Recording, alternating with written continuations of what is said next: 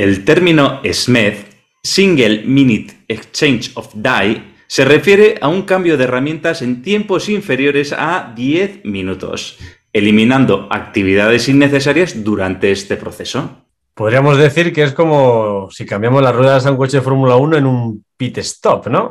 Hoy hemos invitado a Pablo, a Tendencieros Industriales, para que nos hable de excelencia operacional en la empresa. Hola, Pablo. Hola, ¿qué tal? Hola, ¿qué tal? Bueno, bueno, bueno, Pablo, te vamos a dejar un momentito en la recámara porque tenemos que decir que la semana pasada eh, tuvimos un episodio de golazos de productividad eh, y antes de entrar contigo tenemos que decir que aprendimos un montón de prácticas la semana pasada sobre estrategias que nos enseña el fútbol para mejorar nuestro enfoque y nuestra concentración. De hecho, en el fútbol se utiliza mucho el enfoque y la concentración, ¿eh? Y entonces, ¿qué hacemos? Pues aprender de ellos para mejorar. Además, además, tenemos que recordaros, tendencieros industriales, que nos podéis encontrar en nuestra página web, tendencierosindustriales.com. También estamos en Instagram, en YouTube, en LinkedIn y pues yo diría que en todas las plataformas de podcasting, ¿no? Como puede ser Evox, Spotify, Apple Podcast y alguna más que habrá por ahí que no me las sé todas.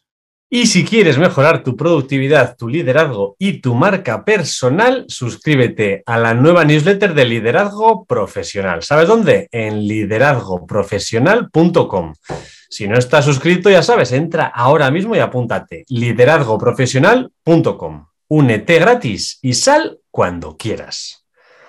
Y sin más, arrancamos, motores.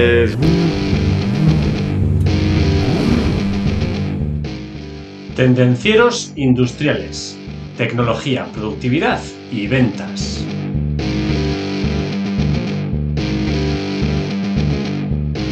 Bueno, Pablo, volvemos contigo aquí. ¿eh? Hoy tenemos aquí una entrevista con Pablo Domínguez. Pablo es account manager y consultor de Festo en temas relacionados con la mejora continua, el lean manufacturing, la cadena crítica, el TPM, el Kaizen todo lo que tiene que ver ¿eh? con ayudar a las empresas a mejorar sus procesos. ¿eh? Bueno, Pablo, eh, defínete tú, ¿cómo te definirías? Bienvenido al podcast de Tendencieros Industriales. Pues muchas gracias, Aitor Iker. Un placer estar aquí. Porque además, yo si me tengo que definir, en este podcast me definiría como tendenciero industrial, que ha promocionado a, a invitado. sí, señor, sí, señor. Ahora ya es partícipe. Sí, no, porque además yo creo que una de las cosas que compartimos, aparte de, bueno, de lo que habéis contado a nivel profesional, es esto que tanto hacéis en Tendencieros de tener curiosidad por las cosas y tener curiosidad por cómo funciona el mundo. Y yo creo que al final mis hobbies o incluso mi profesión reflejan esa curiosidad, eso de pues, escribir artículos, escribir libros, mm, leer. Pues, pues por eso me gusta tanto este podcast. Claro, es que los tendencieros industriales somos curiosos, ¿eh? Sí, señor. Hemos llevado mucho tiempo que queríamos entrevistar a Pablo, pero al final lo que más nos costó no es invitarle a Pablo, sino saber de qué podíamos hablar porque toca tantos temas y tan interesantes que a todos los tendencieros nos interesan. Pero después de darle muchas vueltas hemos pensado que el que más puede interesar ahora mismo es hablar de excelencia operacional. Y antes de entrar en la faena, Pablo, ¿qué nos puedes decir? Eh, ¿Qué titular pondríamos a esta entrevista? Titular. Bueno, pues hoy he estado precisamente dando una formación sobre el tema y una frase que le repetí muchas veces a, los asistentes era, hay mucha literatura y se ha escrito mucho y se ha investigado mucho a lo largo de, la historia para llegar al, corpus de conocimiento que tenemos hoy. Aprovechemos eso. Aprovechemos ir a hombros de gigantes para implementar lo que hemos visto que ha funcionado. Y qué mejor manera ¿eh? de ir a hombros de gigante de gente con experiencia como tú, ¿no? Que tiene una experiencia impresionante, eh, enorme en implementar lo que vamos a hablar hoy, ¿no? La experiencia operacional en las empresas de fabricación. Eh, a ver, a mí soy una persona además que soy escéptica, Pablo. y, Como tiene que ser. Eso es. Y pues oye, muéstrame, dime ejemplos concretos de que esto funciona. A ver. Ejemplos, pruebas. A ver, eh, la excelencia operacional, la propia prueba, eh, peca un poco de sesgo superviviente, porque las empresas que lo aplican son las que hoy en día existen. Entonces, claro, eh, ya te sirve la, la propia prueba. Mal empezamos, ¿eh, Pablo? Así, ¿eh? Pero lo que sí que se ve, y sí que hay mucha literatura científica que confirma qué prácticas son buenas o qué prácticas en ciertos contextos son buenos. Yo creo que el foco más grande de, de información de este tema partió de Toyota en su momento, cuando pues, documentaron. Yo creo que Toyota lo que hizo más o mejor que los demás fue sobre todo documentar y ser muy abierto con respecto a las prácticas que hacía. Decidió no solo hacerlo, que muchas empresas innovan a nivel proceso, sino que además abrió la puerta al mundo para que todo el mundo viera cómo lo hacían. Y, y eso pues ha, servido de prueba de que en Toyota en concreto, haciendo eso, pues ha sido la empresa más rentable del mundo durante mucho tiempo. Y, claro, todas sus buenas prácticas se fueron extendiendo y se convirtieron en el estándar en, en, la industria automóvil y como la industria automóvil suele ser pues la cabeza de lanza en tema de procesos, luego en el resto de sectores se han ido implementando. Y lo que sí que hay mucha literatura que se puede leer y se puede buscar eh, es que tú cuando implementas este tipo de, políticas, al final destacas en un sector si comparas en cualquier sector las empresas que han puesto en marcha este tipo de iniciativas con las que no, se obtienen resultados consistentes de que, de que rinden mejor. Digo, pero yo también soy escéptico. Yo, yo, también, si no hubiera encontrado esto en literatura, yo tampoco me lo creería necesariamente. Bueno, tú además tienes la prueba, ¿no? De que, de que además de leerlo, lo has llevado a cabo. Sí, bueno, pero eso no deja de ser una prueba anecdótica. Yo puedo tener mucha fe de que funciona, pero a mí lo que me ayudó en su momento, cuando hice la tesis doctoral y tal, fue ver eh, que había evidencia y que había literatura y que había gente que en todas partes del mundo había estudiado qué pasa si, si implementamos estos temas pues, de Kaizen. Eh, las empresas que implementan esto rinden más que las que no. Y salía que sí. Entonces ahí, pues a mí me animó, claro. Esa fue la prueba ¿eh? que, que nos abrió los ojos, ¿no? Pero esto es cómo funciona la ciencia. La ciencia funciona un poco así. Eh, tú puedes creer una cosa y con el tema este de las metodologías, pues al final la gente se apega a ellas. Y tú si eres consultor de una metodología concreta, pues tiendes a pensar que esa es la mejor que hay. Pero si surgen otras y ya las descartas sin, evidencia, pues claro. Si hablamos de. Ya la, la historia la has convencido. Entonces, ahora vamos a intentar convencer al resto de tendencieros. ¿Cuáles consideras que son los principales beneficios para una empresa al implementar pues, la excelencia operacional en comparación con otros tipos de enfoque de fabricación? Ver, el concepto de excelencia operacional es un concepto muy amplio y que requiere cierta definición, porque bajo el paraguas de excelencia operacional se pueden usar puede haber muchas cosas. El concepto de excelencia operacional, como pues, lo estoy trabajando yo últimamente con Festo, no deja de ser una versión reevaluada o actualizada con las últimas tendencias de eh, lo que antes hacíamos consultoría de Lean o de Lean Manufacturing. Lean Management o lo que sea. Al final es coger las buenas prácticas de los últimos 60, 70 años y acercarlas a, a, pues a las empresas de hoy en día, con, junto con las cosas nuevas que han surgido. Por ejemplo, el tema de la descentralización pues, se ha ido incorporando progresivamente y cada vez es más notable cómo afecta en, en estos nuevos métodos. Sobre beneficios, que ya una vez definido, eh, los beneficios pueden ser no tan inmediatos, pero desde luego son consistentes. Yo creo que, y también relacionado con lo que hablamos antes de la prueba, eh, en la propia empresa nuestra, eh, vamos, en la que yo trabajo, en Festo, hemos implementado esto en nuestras fábricas y nos ha servido a nosotros también de mm, nuestro sandbox, ¿no? nuestro campo de pruebas, donde hemos visto cómo, qué pasaba si a este enfoque de excelencia operacional, digamos, más moderno a lo que solíamos hacer, cómo cambia o cómo influye en cómo trabajamos. Y lo que ha provocado es mucha más satisfacción de la gente. Yo creo que es un punto clave la gente está más a gusto trabajando, lo cual está muy bien. Eh, le das más autonomía, la gente se siente mejor. En un mundo en el que cada vez hay más automatización y entonces hay menos gente trabajando en las empresas, pues que la que quede por lo menos esté satisfecha y se sienta valiosa y sienta que aporta, eso vale mucho. Y luego además, y no despreciable, es el ahorro económico, claro. Eh, en las cuentas de 2022 de Festo, eh, auditado por finanzas, se han registrado ahorros imputables directamente al proyecto de excelencia operacional de 40 millones. Que bueno, que además auditado por finanzas, que significa que le han dado varias vueltas. Que lo han mirado bien. bien. bueno, oye, entonces me has convencido, o sea que esto de aplicar excelencia operacional tiene buenos beneficios, ¿no? Está claro. Está claro eh, lo que he entendido por lo que has dicho, que al final esto bebe de las fuentes del Lean Manufacturing, del Kaizen, del Just in Time, bueno, de diferentes fuentes, ¿no? Y claro, hace unos años también. Bueno, es que esas cosas, es decir, el Just in Time, el Kaizen, el Lean, fueron nombres que se le dieron a conjuntos de prácticas. Se eligieron pues 10 prácticas y eso todo se englobó bajo el paraguas de lo que dimos en llamar Just in Time. Y luego se cogieron otras prácticas, igual muchas de las cuales eran las mismas, y se le llamó a eso Supply Chain Management. Y luego se cogieron otras y se añadieron tres más y se le llamó Six Sigma.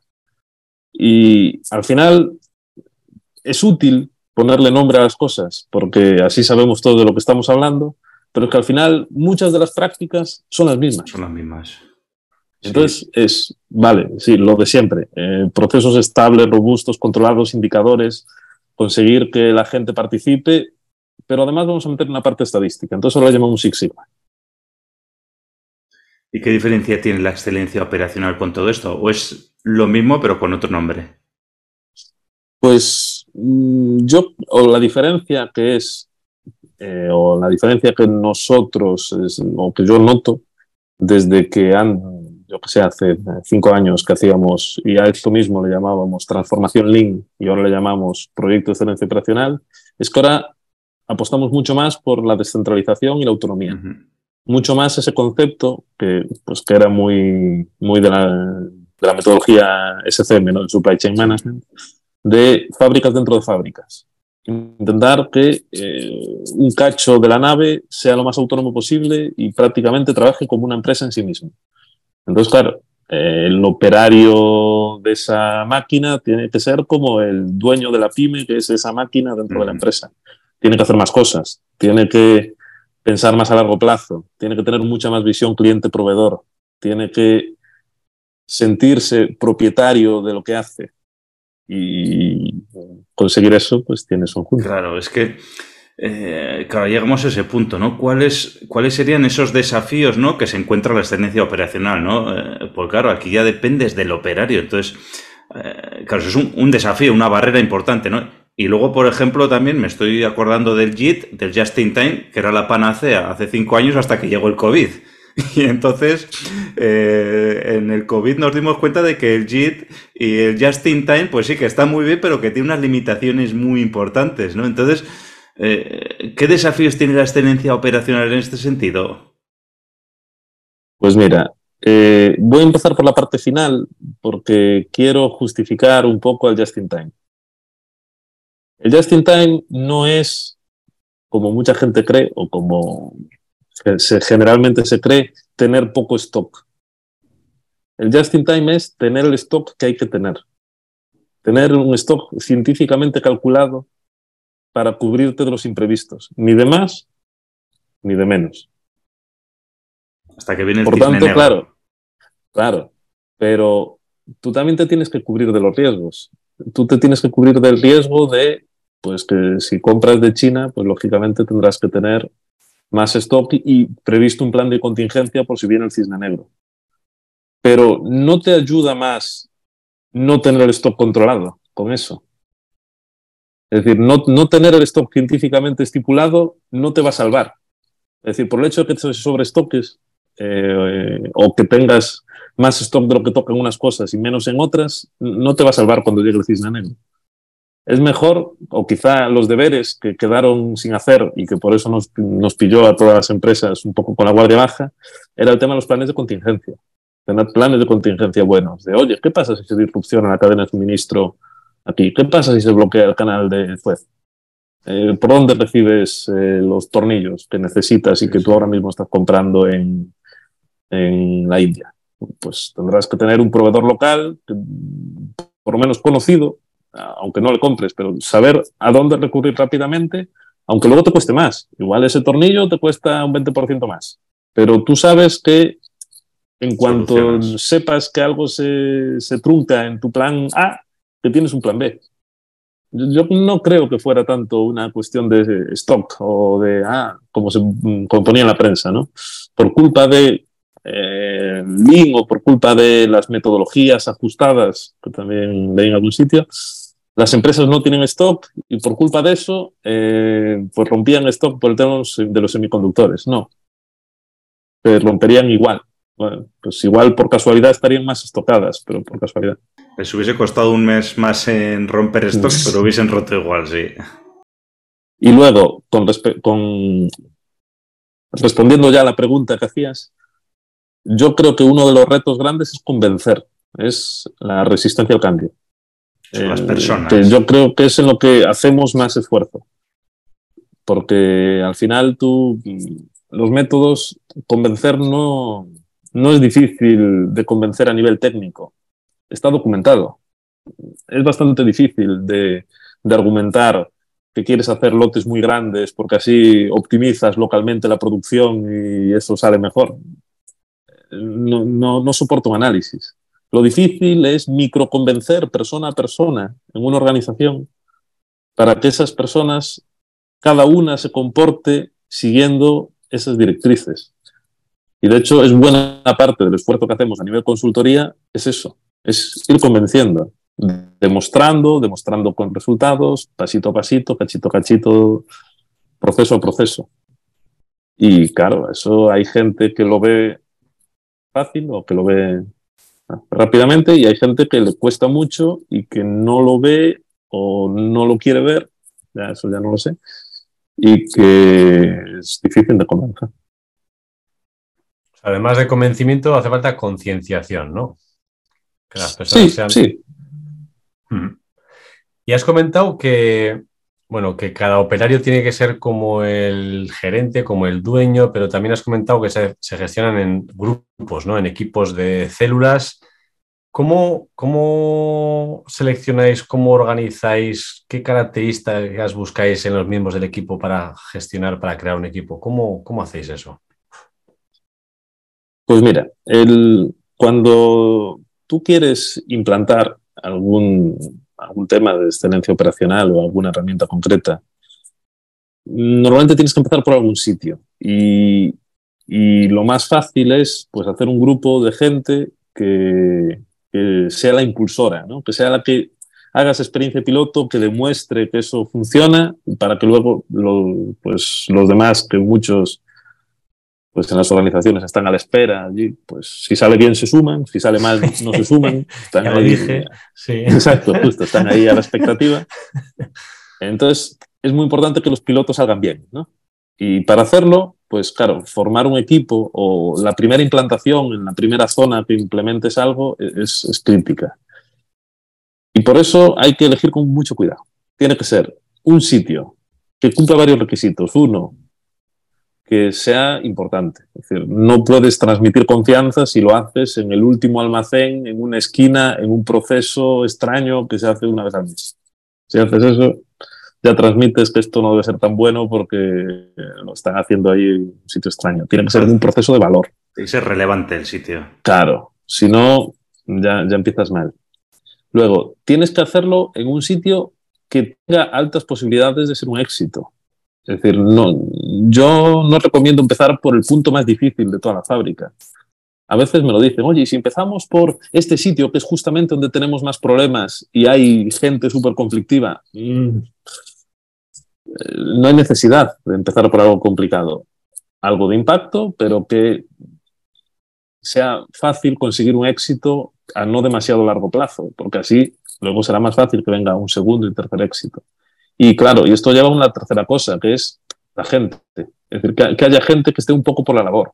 Sobre todo algún líder. Tienes que encontrar una persona en la que palancarte, una persona que se lo crea.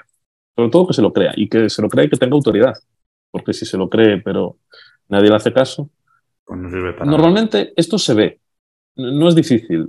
Tú vas a una fábrica y hablas con los responsables y tú ya ves esa persona que tiene un brillo en los ojos que, que, le, gustan estas cosas. que, se, que, se, preocupa porque puedes, es, puede conocer la metodología o no. Hay gente que está en sectores donde pues este tipo de métodos y tal pues aún no han llegado, pero hablas con ellos y ya le ves una preocupación, una orientación a largo plazo, una orientación a las personas, una preocupación por, por bueno, una sensibilidad hacia pues, la productividad o, la eficiencia. Y entonces ahí es el sitio. Sí, podríamos, eh, sí, podríamos decir que, bueno, pues que esas personas son tendencieros aunque no lo sepan, ¿no? son tendencieros en la intimidad.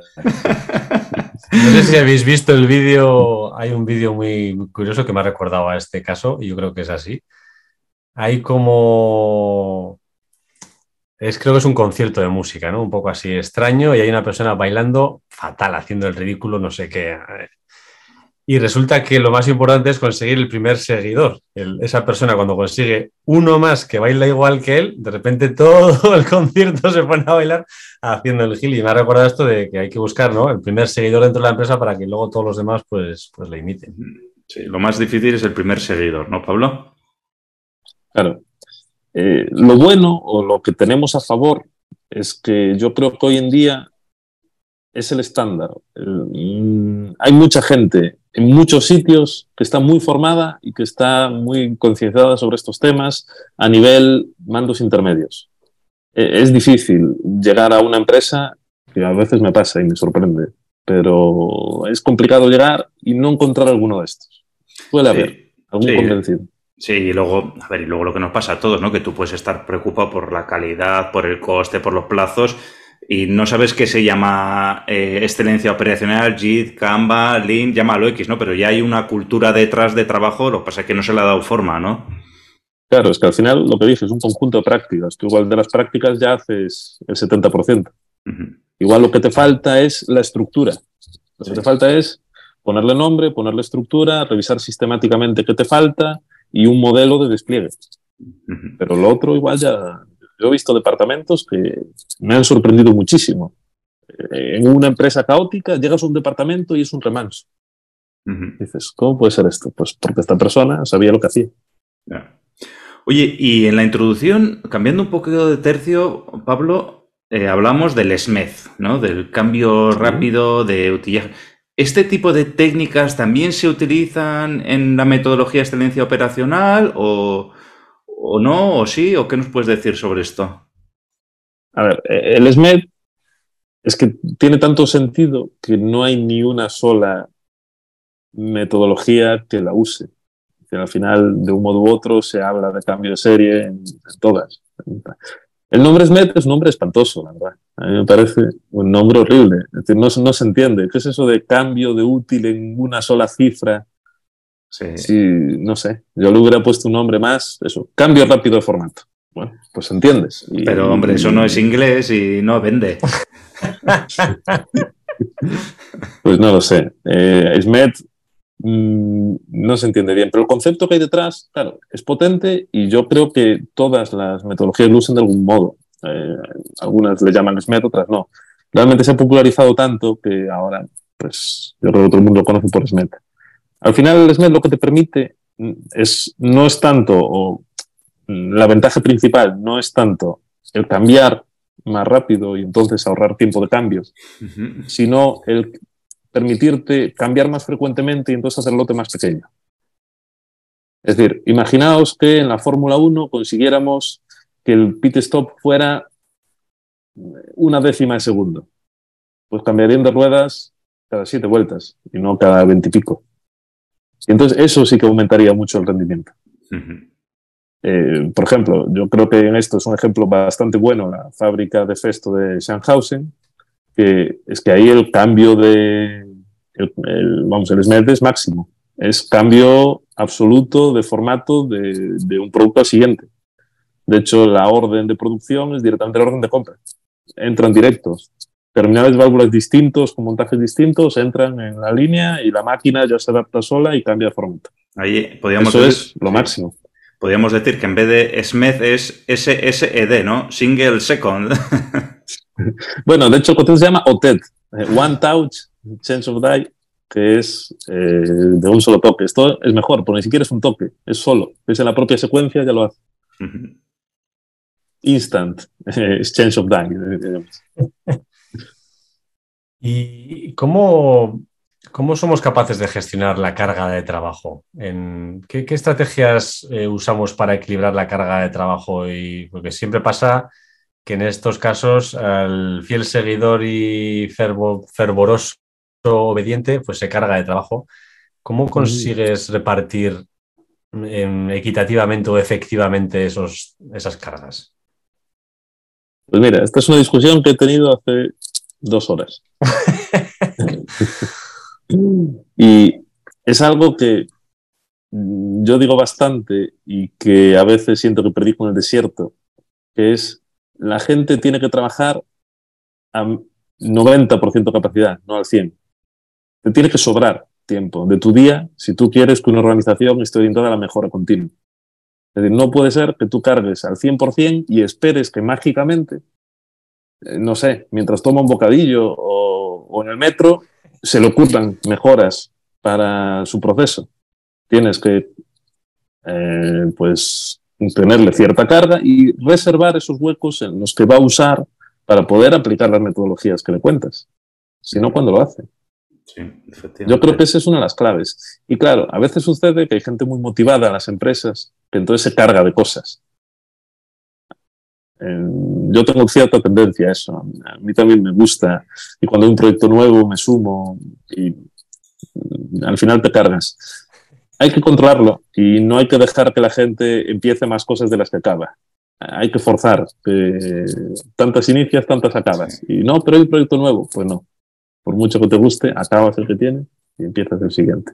Sí, es mucho más importante hacer poquito y hacer todos los días y acabar proyectos que meterte en, en, muchas historias. Porque, porque eso es lo que provoca desmotivación, esa sensación de que haces y haces y haces y no, no acabas nada. Y no ves resultados. Pues cuánta razón tienes, eh, Pablo, que al final Claro, yo no había pensado eso, ¿no? Pero todas las empresas, no, no, hay que estar aquí al 100%. Y si estamos al 120, mejor. Pero claro, eh, ¿dónde queda la mejora continua, no? Si no te puedes... Esto es como el, el, leñador, ¿no? Que, venga, vamos a cortar troncos. El primer día corta 20 troncos, el segundo 19, el tercero 15, el, el décimo 5 troncos y el tío me, sudando el que más. ¿Qué, ¿Estás parado a afilar el hacha? Claro. No, no, pues entonces si no tienes ese tiempo para afilar el hacha es que no vas a poder cortar troncos a la misma velocidad que cuando el hacha estaba afilada. Además, la entropía del universo tiende a crecer. Eso significa que si no hacemos nada, empeoramos. Así es. Bueno, si tú no haces nada, llega el caos, llega el desorden, llega todo. Es un esfuerzo activo mantener las cosas ordenadas, las cosas productivas, las cosas haciéndose mejor. Eso sí. causa esfuerzo solo mantenerte. Ya encima querer mejorar un poquito cada día es más esfuerzo. Uh -huh. Efectivamente. Bueno, Pablo, me estás convenciendo, ¿eh? Me estás convenciendo de utilizar esta metodología, de que hablemos luego en privado un poquito más, pero si quiero implementar con éxito la excelencia operacional, ¿cuáles son los pasos que debería de dar en la empresa? A ver.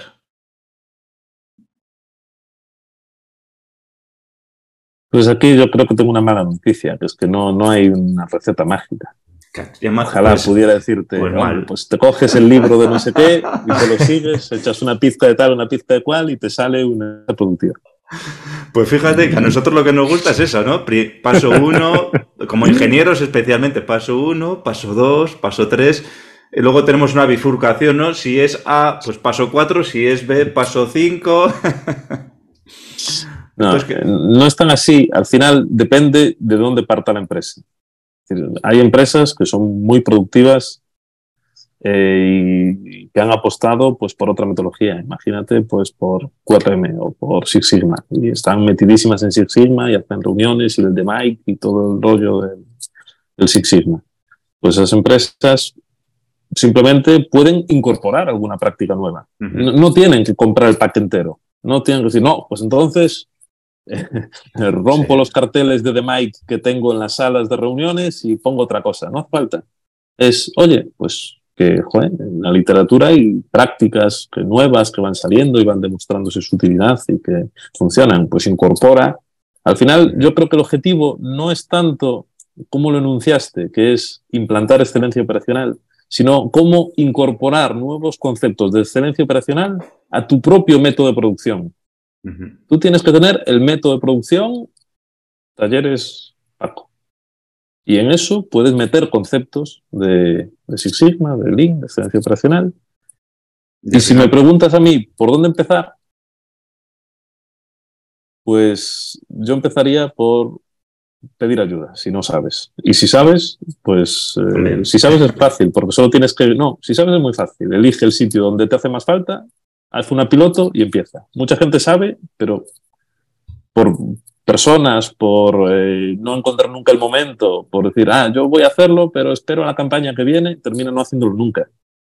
A esa gente, lánzate. Empieza, haz una piloto pequeña, coge al tío ese del brillo en los ojos que tienes en la sección no sé qué y di, vale, en tu departamento vamos a implementar esto.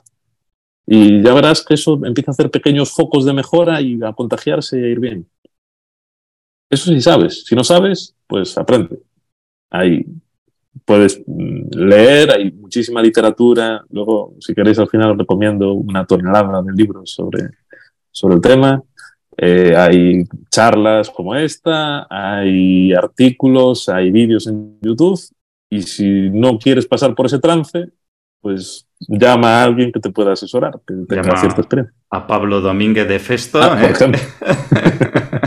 Que te va a decir, Aitor, hay un solo paso, es que es muy fácil, ni uno, ni dos, ni tres, uno, llamar a Pablo Domínguez, y ya está, ¿para qué te vas a liar con el dos y el tres? o sea, bueno, ya tenemos claro que Aitor te va a contratar, Pablo. Entonces, ahora, si queremos saber cómo vamos, cómo evaluamos, cómo medimos la implementación de, de esta consultoría? ¿Qué, métricas o qué indicadores crees tú que son los mejores para saber si vamos por el buen camino o no? Mm, vamos a ver, depende de cada empresa. Es decir, cada empresa tendrá que ver qué indicador es el que quiere seguir para cumplir sus objetivos. Al final, cada empresa tiene su estrategia y en su estrategia mm, es la que determina qué es lo que quiere medir y qué es lo que quiere maximizar. Por ejemplo, si haces un proyecto para Ryanair, ¿qué van a mirar? Euros, euros, euros por vuelo. ¿Cómo puede valer 10 céntimos menos ese vuelo? Eh, hay que eh, molestar un poco al cliente, se le molesta, pero que sea un euro menos. Eh, ¿Qué hará Porsche? Pues Porsche dirá, se puede añadir una característica más, puede ser mejor, puede ser más cómodo, puede ser más calidad, puede ser más fiable. Eh, y las dos empresas tienen el mismo objetivo, que es ganar dinero y servir a sus clientes, pero sus clientes piden cosas distintas. Al final, tú tienes que establecer una estrategia en la que todo se despliegue de arriba hacia abajo por la organización y los indicadores que haya en la célula 3 de la fábrica de no sé dónde, siga la estrategia que ha sido definida de qué es lo que esa empresa quiere ser. Entonces, en algunos sitios será servir muy rápido, servir muy fiable. En otros sitios se deberá tener un coste bajísimo a toda costa. En otros sitios querrás todo. Querrás el mínimo coste para una calidad del 100%. Muy importante eso que has dicho, ¿eh, Pablo. O sea, objetivos de cada equipo alineados a los objetivos generales de la empresa. Muy interesante el comentario. Sí, ahí es algo en lo que algunas empresas pues suelen fallar, ¿no? Bueno, suelen fallar, pues al final pues establecen sí, tienen el, el objetivo es vender más, pero igual luego no está, no hay un objetivo de, o hay un objetivo también de reducir gastos y la persona que tiene que llevar a cabo reducir gastos, pues se lo toma al pie de la letra a costa de vender menos también, ¿no? Bueno. Pues puede pasar. Y a, la, y a la contra también, ¿no? Hay que vender más y da igual lo que se gaste, ¿no? Que puede ser, no, no. A mí me da igual lo que se gaste, el objetivo es vender más. Y que aunque ganemos poco dinero, pero hay que vender más, ¿no? Bueno, hay ejemplos de empresas que están dispuestas a perder dinero por vender más. Véase Uber. Uber lleva años palmando dinero porque solo quiere cuotas. Bueno, lo que pasa es que es una cosa diferente, ahora, ¿no? Porque su estrategia es estar X años perdiendo dinero para ganar cuota para luego empezar a ganar dinero. Vale, pero sería ridículo que ahora la persona de operaciones de no sé qué país dijera, uy, contención de costes, vamos a, a poner coches más baratos en Uber para ver si nos sale un céntimo menos en kilómetro. No estamos a eso. Es decir, cuando estemos a eso, hará falta eso. De hecho, el tema de elegir bien qué indicadores se van a desplegar parece que es una decisión trivial o que es una decisión, bueno, eh, algo hay que medir, ¿no? Y si quieres mejorar hay que medir y todas estas cosas que se dicen, pero no es así, es súper crítico. Si mides lo que no toca, puedes generar efectos adversos terroríficos. Uh -huh. Si a la gente le mides, por ejemplo, eh, yo creo que esto se ve muy bien en los vendedores, porque los vendedores, como típicamente tienen un variable, uh -huh. reaccionan muy rápido a, a los incentivos. Tú si a un vendedor le dices cuota y venta y el margen da igual, ese margen se va al carajo en, eh, en días. Sí. Es decir, esa misma tarde cuando se lo cuentes ya está llamando a su mayor cliente para decirle, oye, que te voy a hacer un descuento del 30%. Si, si le mides el margen y le dices, no, no, no, es decir, aquí como si no vendemos más, lo importante es ganar dinero, tal, pues el otro enfoque. Y, y los dos valen pues cada empresa tiene que buscar su camino. Por eso, una de las cosas que hacemos y que yo creo que está muy bien y que le cambia un poco, la gente se sorprende cuando lo hacemos, es hacer un alineamiento de estrategia planta por planta. Es decir, la empresa puede tener una estrategia y es pues la que sea. Pero la planta de tal ciudad de esta empresa, ¿qué estrategia tiene? Porque tiene que estar alineada con la otra, pero tiene que ser su propia estrategia. Tú, pues yo soy de, Pontevedra, en este lado de Vigo, ahí todo el tiempo se habla de la planta de Stellantis, que está ahí, que tiene su propia estrategia. En el fondo, las otras plantas de Stellantis son sus competidores por sobrevivir. Entonces tiene que tener su propia agenda y tiene que tener, pues claro, qué es lo que quiere ser. Pues querrá ser más competitiva que, pues aquí los vecinos de Portugal. Y entonces eso se tiene que transmitir. Pero claro, se tiene que ir alineado también con lo que quiera Stellantis a nivel grupo. No, no, puede ser que ahí decidan ir. Sí, que vayan por vehículos de combustión de motores de 800 caballos, ¿no? Por ejemplo. bueno, Pablo, oye, nos estás dando, la verdad es que una lección del tema este de la excelencia operacional, ¿eh? Y ya vamos a ir acabando ya la entrevista poco a poco, ¿vale? Pero yo todavía tengo alguna curiosidad, ¿no? Eh, porque, claro, hemos dicho que esto llevamos 60 años o 70, 80 años, ¿no? Con el tema este del Lean Manufacturing, de, todas estas nuevas metodologías, de Toyota, etcétera. Pero bueno, eh, a ver, recientemente, después del COVID o durante el COVID, ¿cuáles son las mejoras ¿Cuáles son las innovaciones en este campo que se han aplicado? A ver, que no sé, ¿hay algo así que digas, ostras, pues mira, esto. O igual es un tema de marketingiano solo, ¿eh? Bueno, hay un poco de todo. Es decir, al final, cada gurú tiene ganas de poner su, su marquita y de decir, no, no, esto es lo mío. Y en el fondo tú puedes coger 15 buenas prácticas que ya existen, añades una que sea un poco curiosa y le pones un sello y dices, ah, esta es la mía. Bueno, es la tuya, pero eh, cogiendo el 90% de una que existía. Pues mira, eh, hay varias cosas que vi yo últimamente que, eh, bueno, a mí me gustan y que me parecen curiosas. Eh, una es cómo está trabajando la, el Goldratt Group en Israel. Está uh -huh. haciendo cosillas muy chulas en materia de cadena de suministro. Que la verdad que, no sé, me, me está interesando mucho y que, y que está muy bien. Pero yo a Goldratt es que bueno, yo supongo que ellos habrán recomendado aquí la meta en algún sitio. La meta es imprescindible. Si alguien no ha leído la meta, que apague el podcast ahora mismo, que se vaya a ver la meta. No, no, no. después, después del podcast. ¿eh? No, no nos boicotes, Pablo. No, y esa gente ahora, el que sigue es el hijo, pero está sacando cosas chulas. Y documentación y libros y tal, y materia tanto de, de gestión de proyectos como en tema de de cadena de suministro. La verdad que muy bien. Luego otra cosa que también pues, está un poco de moda últimamente es todo lo que tiene que ver con metodologías ágiles, que pues, ya hace años que están, bueno, que se vienen usando en, otros entornos, en tema más programación o en empresas pues, de, otro tipo que, que no son fabriles. Y hemos visto en los últimos años una incursión de estas metodologías en temas fabriles, algunas de las cuales han ido bien y algunas de las cuales han sido desastrosas. Porque no es tan fácil. Eh, es difícil implementar tal cual el Scrum, por ejemplo, que a mí me encanta el Scrum como método para gestionar programadores o para gestionar personas en general que trabajan con trabajo y conocimiento, ¿no? Y que está muy bien, tiene sus rituales, está muy bien conceptualizado, la verdad. Es un método muy chulo. Pero tú si intentas hacer un puente con Scrum, yo no cruzaría por ese puente. Por lo general son métodos que se basan en la interacción continua, muchas premisas que filosóficamente sí que se alinean mucho con, pues, con el manufacturing o con este, este tipo de cosas, pero al final que se centran en hitos a corto plazo, eh, en entregas constantes.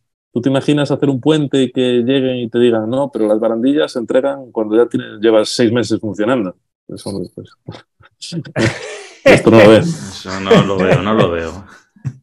Luego, otro tema que es, está un poco a caballo entre el tema de las metodologías ágiles y, pues eso, otras metodologías más de producción es el tema del QRM, de ahí no me sale el nombre, Raya Suri o algo así, no me acuerdo el autor exactamente. el libro se llama La producción es cuestión de tiempo, que, está muy bien, la verdad. Y a mí me gustó porque es un enfoque muy fresco, que te cuenta más o menos de siempre.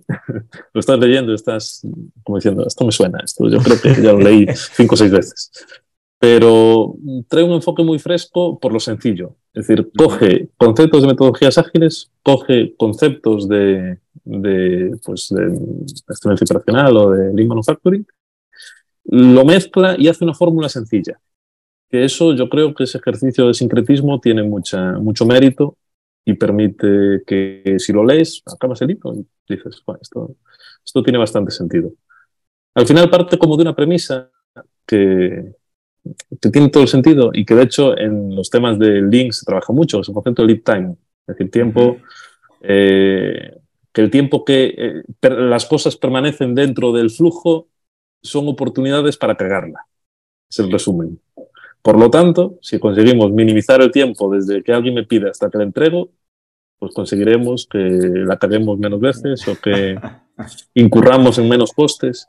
Y se centra en una cosa que que por ejemplo trata muy bien el Taleb y mm, que también, también me gusta mucho, que es el tema de la complejidad. Intenta conseguir productividad a base de reducir complejidad.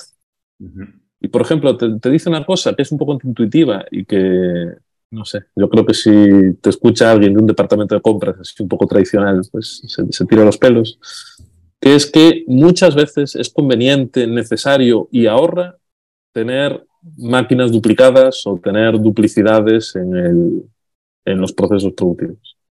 Es decir, aunque tú no consigas saturar un recurso, que es como la obsesión de la gente de producción que, que vela porque los activos estén al 100% de saturación,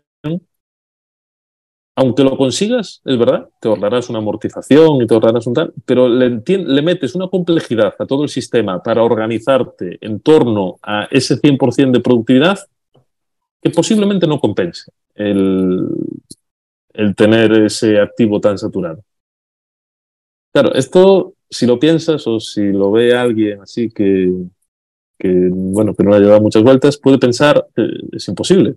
No hay nada mejor que tener que tener saturado eh, una máquina o un activo, sobre todo si es caro. Pero realmente aquí entra el concepto de antifragilidad de, de Taleb, que esa redundancia tiene su función. ¿Tú qué preferirías? ¿Tener el mejor taladro en toda la fábrica y tener solo uno? Y que entonces se peleen por él y tengan que hacer turnos, tengan que hacerse cuadrantes para repartírselo y coordinarse mantenimiento con, con logística, con ingeniería, o tener varios baratos. Ahí nadie duda, porque es, es, ridículo intentar tener el mejor y saturarlo al 100%. Es verdad que conforme pasas a máquinas más caras, pues ahí dices, es que la redundancia no, no es factible. No es fácil. Pero muchas veces en industria tú ves procesos no con máquinas muy caras y de hecho en muchos procesos de montaje o así, que son muy humano dependientes, digamos, no usan máquinas muy caras y aún así hay tendencia a cuello botella, saturarlo y todo esto, cuando es que la solución más lógica igual es duplicar. Es echar un numerote. Lo que pasa es que es difícil echar el número a, a priori porque la complejidad es difícil de evaluar. ¿Cuánta complejidad te mete el hecho de hacer la planificación eh, de esta manera y cuán más fácil sería si la haces teniendo pues dos máquinas y entonces puedes con cada máquina trabajar al 70% tranquilo? Mm, pues no es fácil poner el número. Se ve luego cuando lo pones en práctica. Por eso, un poco el QRM le pone como, o te pide que hagas un acto de fe. Te dice, yo te prometo que si lo haces, te va a ir mejor. Y bueno, a mí me tiene sentido. Sí. Bueno, menos estrés, bueno, no es... luego el estrés pues lleva otras cosas y... Ah, pero aquí te compras, es decir, te compre una máquina de un millón de euros y entonces dices, joder, por un millón de euros mejor te estresas. bueno, depende. Ese suele ser el mensaje final muchas veces, sí. Bueno, Aitor ya está ultra convencido, pero claro, Pablo, tenemos que convencer al resto de tendencieros para que consideren llamarte para empezar a trabajar la excelencia operacional en sus empresas. ¿Qué recomendaciones les darías? ¿Qué, consejos les darías? Pues mira, yo hay una cosa que me encanta, que es el concepto de benchmarking, es una palabra que es inglesa y suena muy bien, pero que significa compárate, vete a ver otras empresas vete a ver empresas de otros sectores que hagan algo parecido a ti. No, pues yo es que eh, produzco eh, tela asfáltica esta para, para, construcción. Bueno, pues vete a ver cómo funciona una empresa que hace tela pues, de vestir. Para, que veas ah, un proceso parecido o que te recuerde, en cierto modo, pero en otro sector.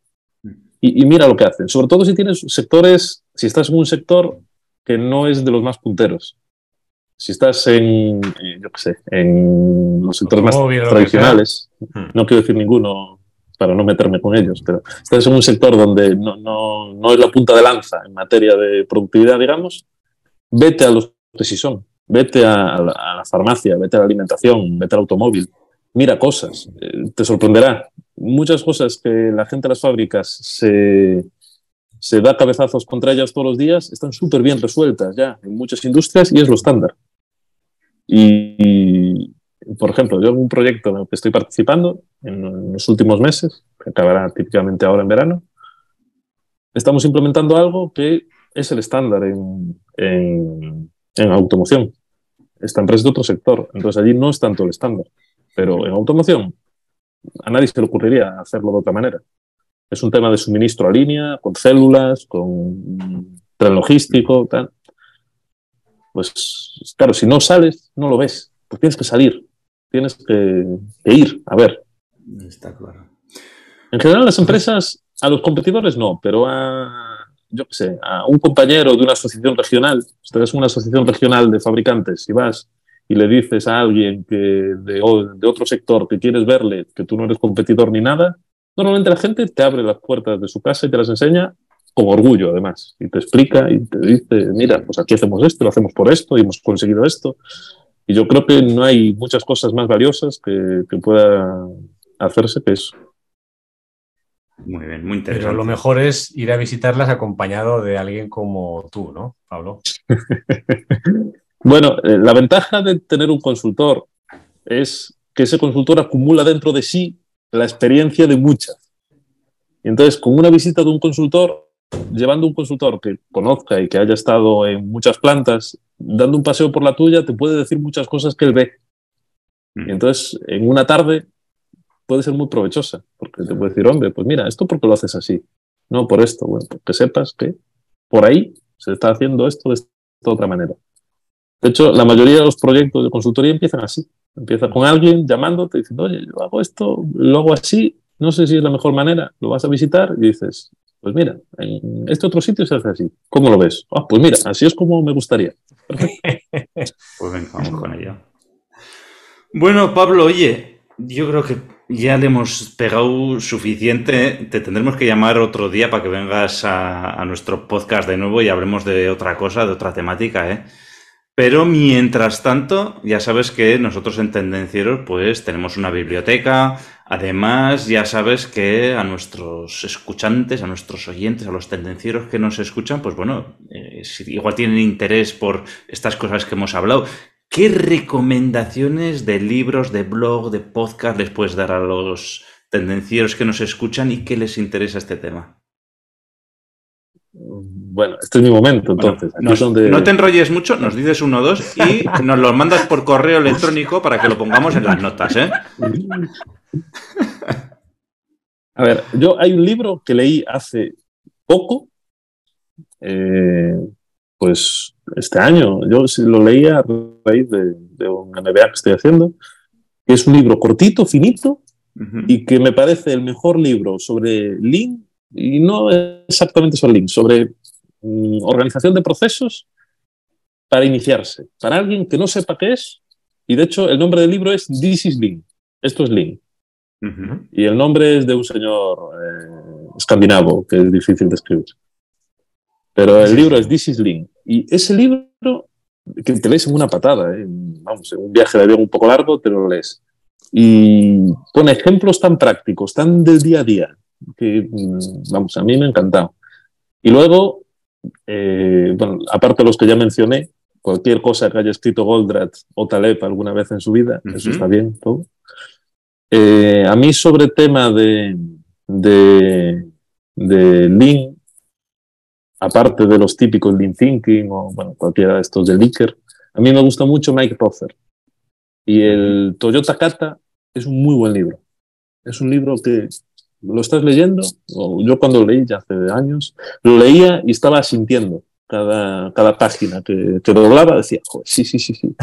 Qué, qué- qué- qué bien ordenadito, qué, qué bien expresado está esto. Bueno, nos los tienes que mandar, ¿eh, Pablo, para que los pongamos en las notas, ¿vale? Vale, vale, eso me comprometo.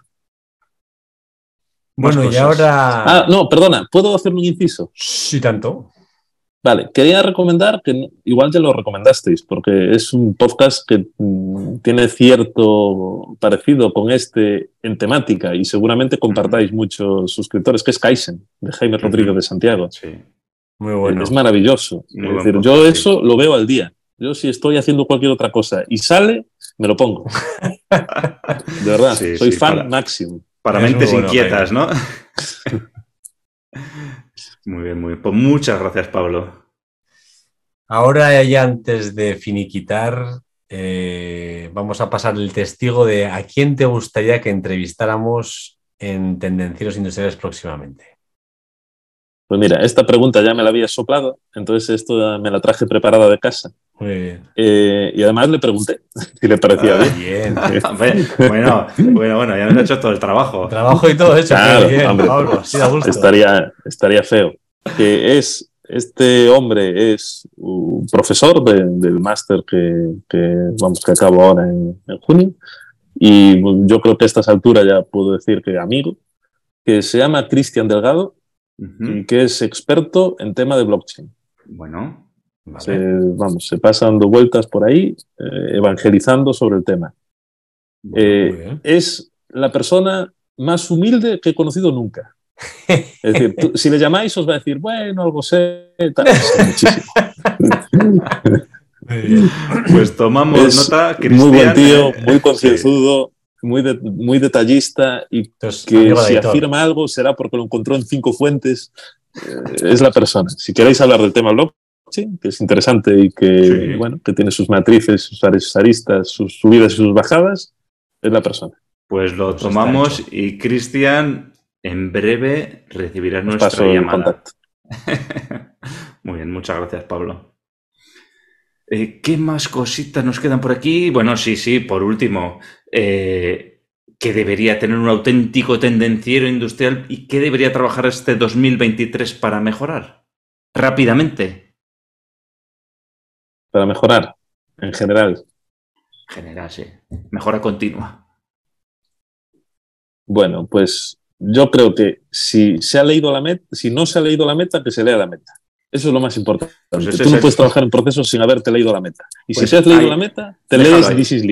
Déjalo ahí, déjalo ahí, Pablo. El objetivo, el reto del podcast de hoy es que te leas el libro La Meta. ¿eh?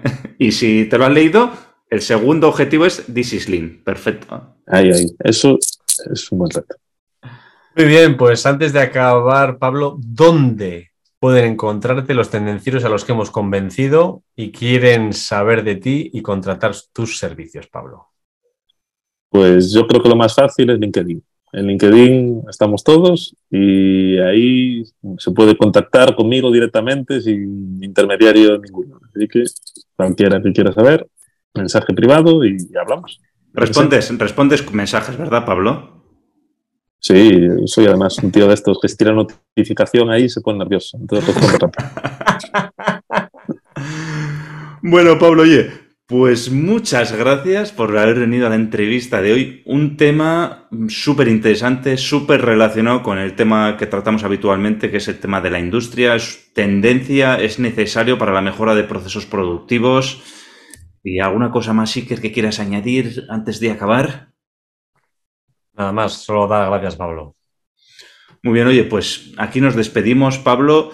Ya sabéis, tendencieros, que nos podéis invitar a un café en tendencierosindustriales.com porque nos gusta mucho el café. Y esta semana podéis pagaros tres cafés porque tenemos que pagarle a Pablo también el café. De verdad. ¿eh? Y nos podéis dejar vuestro comentario ¿eh? para eh, aportar vuestra experiencia. O si os gustaría añadir algo a lo que ha dicho Pablo, pues oye, nos lo dejáis en comentarios porque el resto de tendencieros os lo van a agradecer. Podéis ayudar a más personas para que se aprovechen de los sabios consejos de Pablo. Entonces le dais a recomendaciones, le dais a me gusta, ponéis cinco estrellas y eso aparecerá a más gente, con lo cual podrá disfrutar de estos conocimientos. Suscríbete para estar al día de los nuevos episodios. Y sin más, tendenciero, tendenciera. La semana te espera. Chao. Chao, Pablo, chao, Héctor.